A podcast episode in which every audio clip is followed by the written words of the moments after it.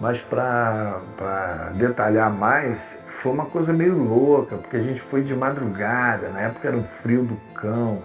Para vocês terem ideia, a gente dentro do carro, o carro todo fechado, com o ar-condicionado ligado no quente, e a gente não conseguia parar de tremer, não conseguia suportar. Tamanho era o frio. Naquele tempo o planeta fazia frio. É, dá para perceber claramente que houve realmente um aquecimento global, é uma realidade. Naquele tempo fazia muito frio. E a gente não conhecia o caminho, nós fomos de madrugada, subindo a, a, a serra de Itamonte para em direção a Caxambu e, e, indo naquela direção que você vai para Varginha. Até hoje é assim, o caminho é esse, né? Uma estação muito grande, ninguém sabia se era verdade, o que, que tinha acontecido, não sabíamos dos detalhes, né? Só sabíamos que tinha acontecido. É interessante isso, que o caso Varginha, do, desde os primeiros momentos, ele já tinha uma atmosfera de verdade. Né? A gente já saiu daqui extremamente excitados pela, pelo ineditismo, pelo original que era. Pô, imagina, caiu uma nave, o ET foi, foi visto. Era uma coisa extraordinária para aquela época. Né? É, sobre as primeiras coisas a serem investigadas, é, como eu era um, vamos dizer assim, um ufólogo de apoio, né? eu, eu digo e repito, nós fazemos parte de um grupo de apoio né, aos principais protagonistas. Quem tomava todas as decisões era o Birajara, o Pacatini, o Petit. A gente só concordava e, e como é que se diz? E colaborava na operação. De, ah, tem que fazer isso, então vamos fazer. Então, nos primeiros momentos, a gente foi lá conhecer o local, ver se ainda restava a tal marca, que a mãe das meninas viu a marca do pé do, do, do ET lá no tal local. Mas, pô, imagina, quando nós chegamos, quando nós chegamos lá já duas, quase três semanas depois, já não tinha mais absolutamente nada. O povo já tinha chegado lá, já tinha remexido tudo. Talvez até a própria polícia, o próprio exército disfarçado foi lá e tentou apagar os, os, únicos, vestígios, os únicos vestígios que tinha. Então nós fomos lá conhecer o local. Eu tenho foto no local exato, na época. Assim, tipo, duas semanas depois dos fatos.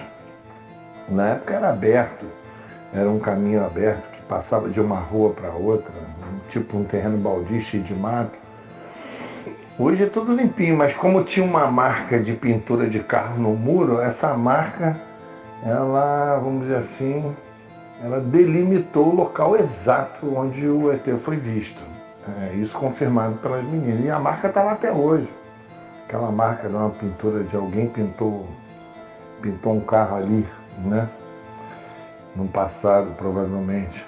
Então é o seguinte, então, por exemplo, eu lembro claramente, a gente foi fazer imagens que a gente já pensava, a gente estava lá, mas já estava com a cabeça num, num, futuro documentário. Então a gente foi fazer imagens do hospital estadual, né, hospital regional que chamava na época, que era o hospital público, e foi o primeiro hospital onde onde o ET entrou. A gente até tentou entrar no hospital. Na época eu trabalhava na indústria farmacêutica e eu fazia parte de uma equipe que trabalhava em hospitais. Então eu era um especialista em entrar em hospitais, porque nós, nós tra trabalhávamos como fornecedores de hospitais, mas nem sempre nós éramos bem-vindos. Né?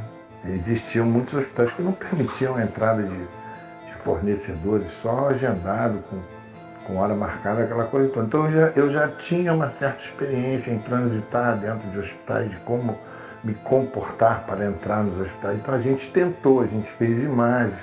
Eu e Petit entramos no Hospital Humanitas. Aliás, quem entrou mesmo foi o Petit. Eu fiquei gravando do lado de fora, gravei ele entrando, gravei ele saindo. Tem imagens de, todo, de toda maneira.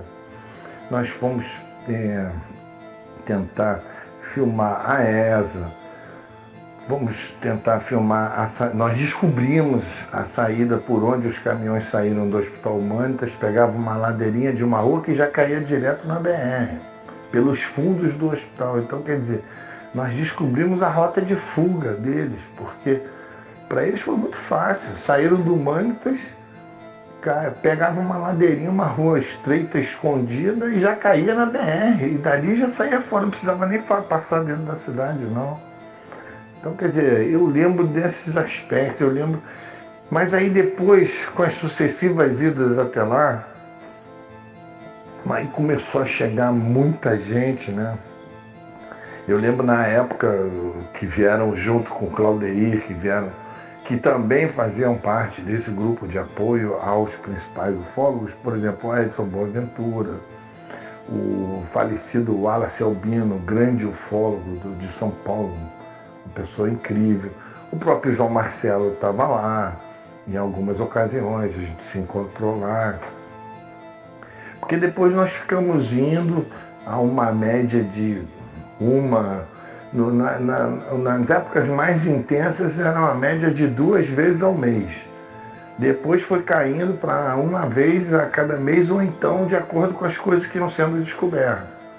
Quando descobriram a suposto, o suposto local da queda, a gente teve que ir imediatamente. Aí foi uma galera. Nessa, nesse dia, nesse fim de semana que a gente foi investigar o suposto local da queda pela primeira vez, eu lembro que estava todo mundo. Estava Jamil Villanova, Wallace Albino, João Marcelo, Edson Boaventura. Porra, tinham 16 ufólogos dormindo na casa do Birajara. Birajara tinha um auditório lá que dava aula. Ele cedeu o auditório lá, a gente afastou as cadeiras, botamos os colchonetes, as coisas no chão e dormiu aquela porrada de ufólogo lá junto.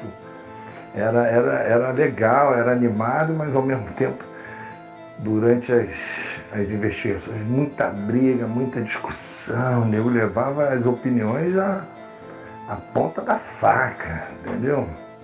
É, e, e, eu lembro claramente, alguns não acreditavam no caso de Souza, outros acreditavam, outros não acreditavam que aquele foi o local da queda. Era uma. Tinha os momentos bons, mas tinha muita discussão, muita todo mundo se conhecia, a maioria éramos amigos, mas o pau quebrava, entendeu? É, lembro que foi Renato Travasso, Alexandre Bonfim, uma galera, é. E era muito bom, era muito legal, era muito gostoso. Naquela época era, tinha um sentimento de, de uma galera unida, entendeu? A ufologia brasileira estava representada ali, tinha gente de todo lugar.